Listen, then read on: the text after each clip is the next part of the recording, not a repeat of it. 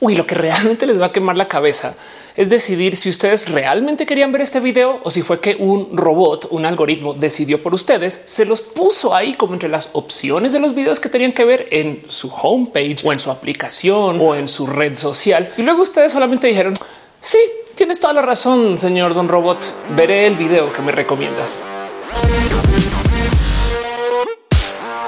Creo que ya pasaron unos buenos seis o siete años desde que comencé a escuchar este rumor por primera vez, motivo por el cual vengo hoy con este video para responder la pregunta de ¿acaso me estará escuchando mi celular? Para ustedes que no tienen la más mínima idea que estoy hablando, es posible que se hayan dado cuenta alguna vez que ese momento cuando ustedes le platicaron a su amigo acerca de que tienen que ir al súper a comprar comida para su gato, luego por algún otro motivo de la vida, cuando abrieron Instagram más tarde durante el día, vieron anuncios de comida de gatos y queda la duda del cómo sabe mi celular que yo estaba hablando de esto con mi amigo. ¿Acaso me está escuchando? Para lo cual hoy quiero salir de una vez de esta duda y sentarme con ustedes y ser 100% honesta y responderles con toda la franqueza del caso que sí, nuestros celulares nos escuchan, no más que no como ustedes creen, porque no ocupan el micrófono.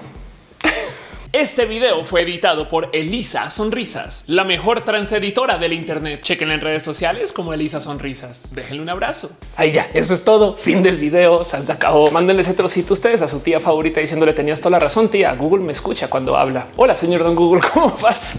O señorita. Es más, siempre está la duda de si los robots no serían las robots. ¿Cómo se va a manejar el tema de género con los robots? El caso no está de menos recordarles a ustedes que las redes sociales como servicio y o producto son perfectamente gratis para nosotros porque los y las usuarios de las redes sociales somos el producto que se está vendiendo. En esencia, el cómo funcionan las redes sociales es el dejamos que un chingo de gente entre a este espacio a hacer su desmadrito. Nos sentamos a observar de qué hablan, de dónde vienen, quiénes son, cómo viven y cómo se relacionan con otras personas y luego le vendemos esos datos a empresas y o a otras personas, individuos que quieran anunciar sobre esos mismos datos. Gracias a las redes sociales es que yo puedo hacer un anuncio específico para gente que tiene doctorados o maestrías en la zona sur de la Ciudad de México que a la par también sean fans del anime o algo así. Y entonces dirán ustedes, pues qué chido que ahora los anuncios que yo veo son hechos para mí, no son anuncios que tiran ahí al azar, pero no podemos ignorar el hecho que para poder ofrecer ese magnánimo servicio de poder filtrar los anuncios según la audiencia específica y deseada para cada producto y cada empresa, que igual les vale gorro. Igual estas empresas van a ir anunciando hacia todo el mundo. O sea, tú eres cero fan del anime y dicen yo igual le muestro mi anuncio a estas personas a ver si caen, a ver si caen. Aprendan a segmentar gente en marketing. El caso para que las empresas y las dueñas de las redes sociales puedan hacer eso, tienen que manejar muchos datos a veces datos personales. Y el tema es que estas empresas han vuelto fenomenalmente buenas en el cómo manejan y analizan estos datos con cosas chiquititas que ustedes crean o no, si se observa. Por ejemplo, Uber en algún momento les cacharon asomándose para ver cuánta pila tienes tú en tu teléfono en el momento de hacer el pedido del transporte, según porque Uber quería asegurarse que pudiera conseguir un transporte más rápido cuando lo necesitaras con urgencia porque te vas a quedar sin pila. Aunque habrá quien dirá a lo mejor es porque te cobra diferente cuando estás casi sin pila versus cuando sabe que puedes darte tu tiempo y pedirlo más tarde si lo necesitas. Esa y otras teorías conspiranoicas abundan porque si es un hecho que en el cómo manejan los datos estas redes sociales, sí saben mucho de nosotros. Para que quede claro este punto, no más les voy a dejar ahí sobre la mesa el hecho de que Facebook tiene la capacidad de diagnosticar neurodivergencias, algunas, evidentemente no con 100% de precisión, pero lo suficientemente bien como para poder entender cuando alguien está pasando por una etapa de depresión o para saber si alguien es una persona que está en el espectro y entonces se le hablará diferente a esa persona. Esto es real. Hay un caso muy famoso y muy viejo de Target, la empresa retailer estadounidense que le diagnosticó un embarazo a una morra, no más por lo que estaba comprando en la tienda. Entonces le mandó como una carta de felicidades por el bebé a la familia y les informó Big Data, un tema titánicamente inmenso. Pero lo traigo a colación porque este es el momento en el que aprendemos el cuánto y cómo se nos observa. Las redes sociales no están ahí tomando nota de lo que decimos explícitamente. También anotan lo que no decimos. De hecho, en Google guarda las búsquedas, guarda las no búsquedas y luego guarda el cuál es la búsqueda consiguiente. Porque si tú estás buscando un ítem de comida y luego buscas otro, Google a lo mejor puede aprender de eso. No solo es cada búsqueda, es tu historial de búsquedas y el orden en el cual estás buscando cosas. Y también del otro lado hay que tener presente que somos seres humanos y por consecuencia somos predecibles. Yo sé que ustedes se juran y se conocen y se entienden como únicos y detergentes. Yo también, pero créanlo, no hay un sinfín de cosas que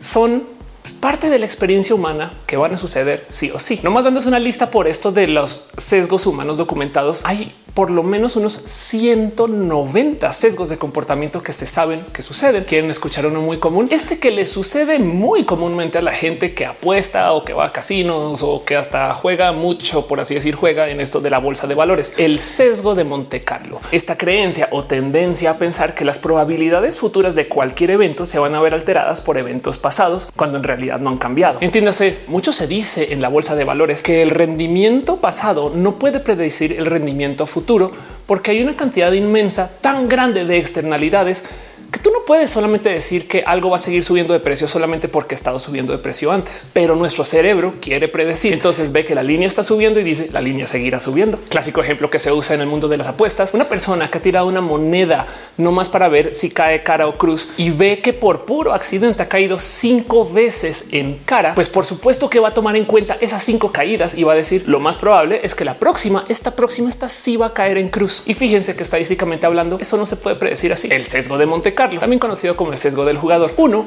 en 190 comportamientos típicos o estándares de la humanidad. Yo sé que no todo el mundo entra en todos estos, pero me entienden. Hay modos con los cuales uno puede predecir que va a ser alguien, aunque esa persona jure que está actuando libremente. Motivo por el cual, por supuesto, que las redes sociales actúan sobre esto. En el 2015 cacharon a Facebook, ahora Meta, haciendo experimentos con las emociones de los seres humanos que usan su plataforma. Y digo cacharon porque reportaron después de que les encontraron haciendo este experimento. Resulta que si tú posteas cosas con palabras felices, es muy probable que estés en ese momento feliz y alegre. Si tú posteas cosas bien triste o estás hablando de alguna banda en particular muy emo, llenen aquí su banda favorita y dígame cuál es. Es posible que Facebook diga estás triste, todo bien. El punto es que Facebook decidió tratar de experimentar para ver si con el cambiar los mensajes a sabiendas que eran felices o tristes, el que le mostraran a una persona triste mensajes felices felices o una persona feliz mensajes tristes, les dejaba a ellos la posibilidad de ver si también podía cambiar el cómo nos comportábamos. En esencia, lo que Facebook estaba experimentando era ver si la alegría es pegachenta y la tristeza es pegachenta y descubrieron que sí, tú eres influenciable. Por consecuencia, si tú estás triste y te muestran mensajes tristes, seguirás triste. Y si estás feliz y te muestran mensajes tristes, te entristecerás. Así que piensen en esto. Facebook puede que tenga alguien ahí sentado en el departamento de diseño de algoritmo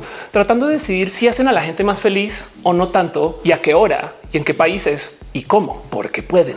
Digo, sobra decir que les cacharon y entonces ahora técnicamente no lo hacen, pero nomás quiero dejar ahí en presente que las redes sociales tienen el poder de hacernos felices o tristes o lo que sea. Nos pueden enfurecer si quisieran o no. Y eso es, ya así funciona.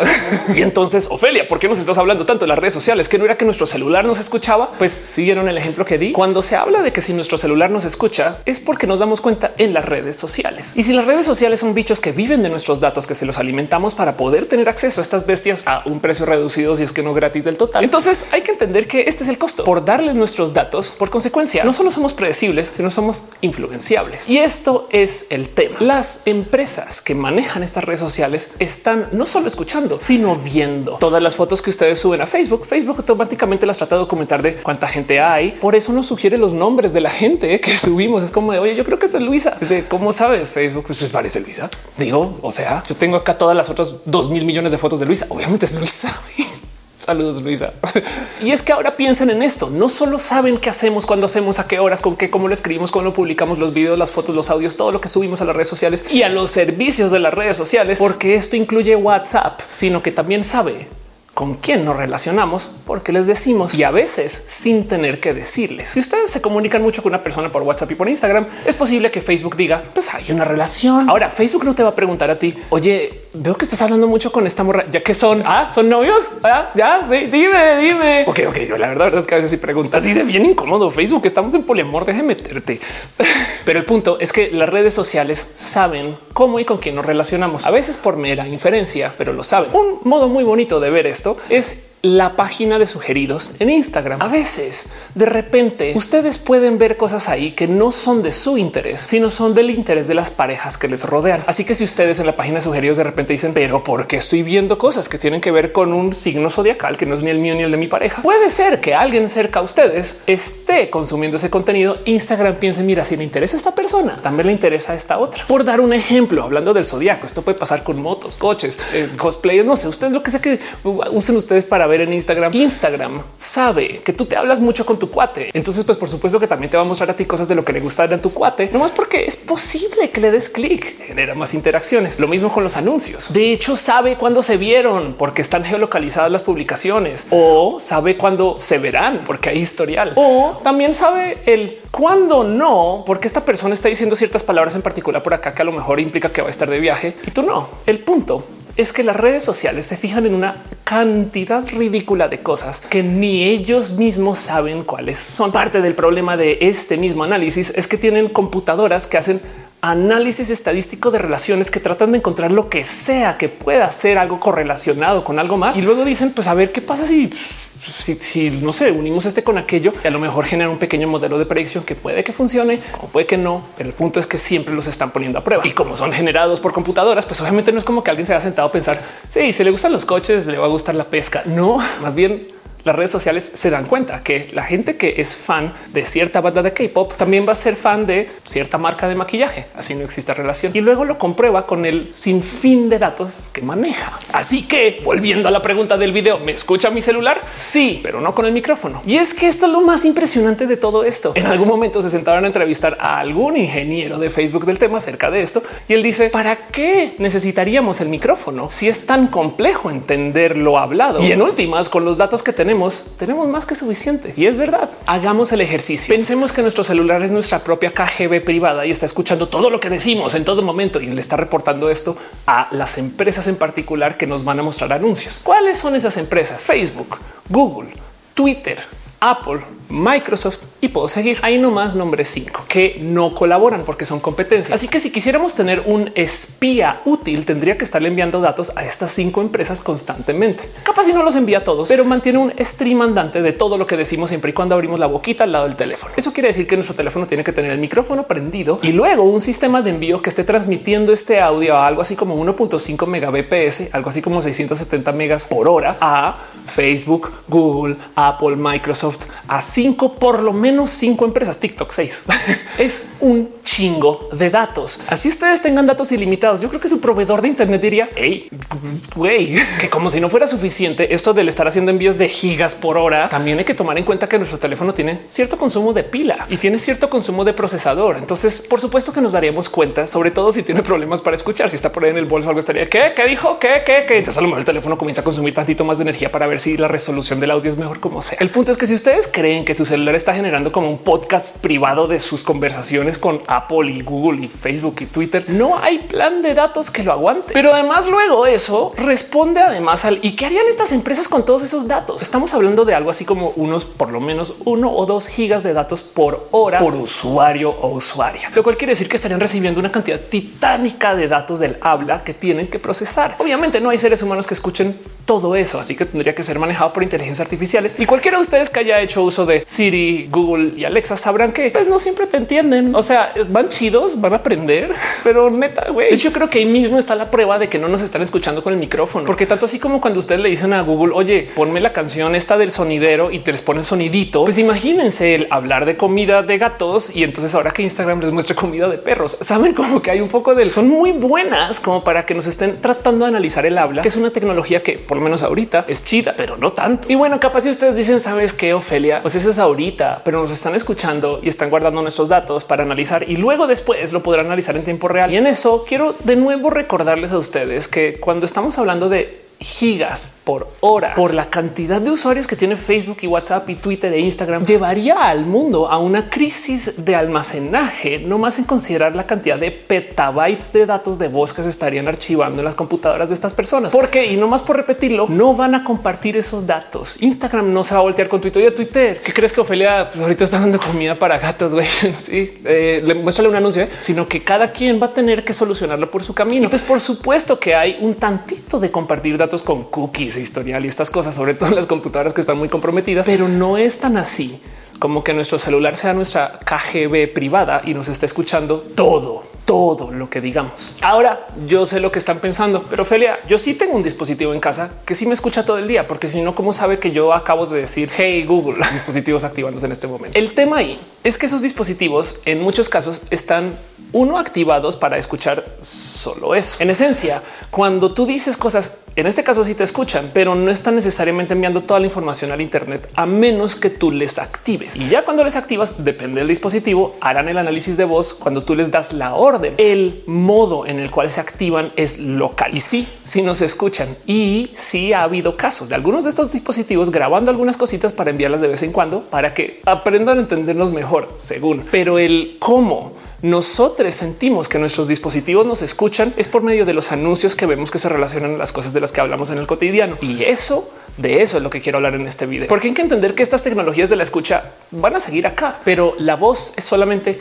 uno de los puntos de dato que se requieren para poder asegurarse de que si estamos hablando de muchas cosas, hasta nosotros mismos lo hacemos. Cuando hablamos con alguien, nos fijamos en una cosa que se llama el lenguaje no verbal. Así que para que funcionen realmente bien estos sistemas de escucha y sobre todo también cómo funcionan en el imaginario de la gente, también tendrían que ver más o menos qué estamos haciendo con las manos y si estamos gesticulando y si estamos diciendo cosas en sarcasmo o si estamos diciendo cosas de verdad. Eso también tendría que ser parte de la mezcolanza y créanme que con un micrófono no se puede. Cualquier persona que se haya discutido con alguien vía mensajes de audio en WhatsApp sabe de qué estoy hablando. Pero bueno, no más para solucionar la duda del nos escuchan nuestros celulares. La respuesta es sí, pero no con el micrófono. Y el motivo por el cual esto nos cuesta creer es porque tenemos un realmente horrible sesgo del entendimiento de los datos grandes. No sabemos todo lo que sí nos monitorea y no nos cabe en la cabeza que solamente por escribir un mensaje en Twitter y a lo mejor no enviarlo, sino borrarlo. Es posible que eso se esté documentando. Yo no sé, nada más quiero sembrar la paranoia, pero hay casos donde, por ejemplo, tú puedes buscar una cosa en Google y luego otra y luego otra y luego otra. Y ahí Google encontró un patrón y todavía no le has picado el botón de buscar, pero Google ya lo encontró. Hey, ¿saben cómo funcionan los sistemas de captcha de hoy? Los que tú le picas y dices no soy un robot y te dice ah, ok,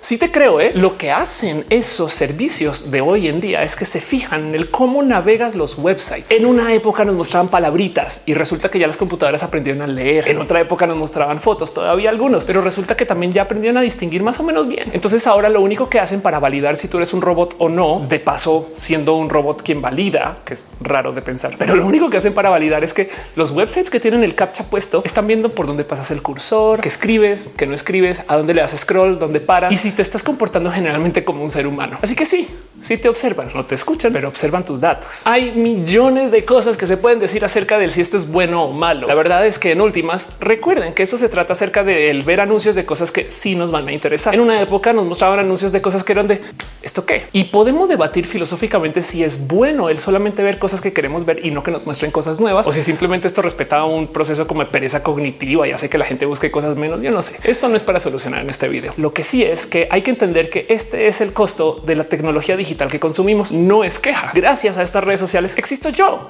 Entonces hay que entender dónde están las toxicidades y hay que dejar de lado también el miedo al me escucha, pero sí hay que saber qué sucede, porque en últimas así es como podemos combatir las toxicidades. De paso, hay un sinfín de soluciones para anonimizar su presencia en redes sociales. Es muy difícil, pero se puede. Y eso quizás para otro video o nomás les dejo para que investiguen a su tiempo y me dejen saber aquí en los comentarios qué hacen ustedes para anonimizar su presencia. Créanme que abrir una cuenta nueva con un nombre falso no les anonimiza tanto como navegar en modo anónimo tampoco les anonimiza.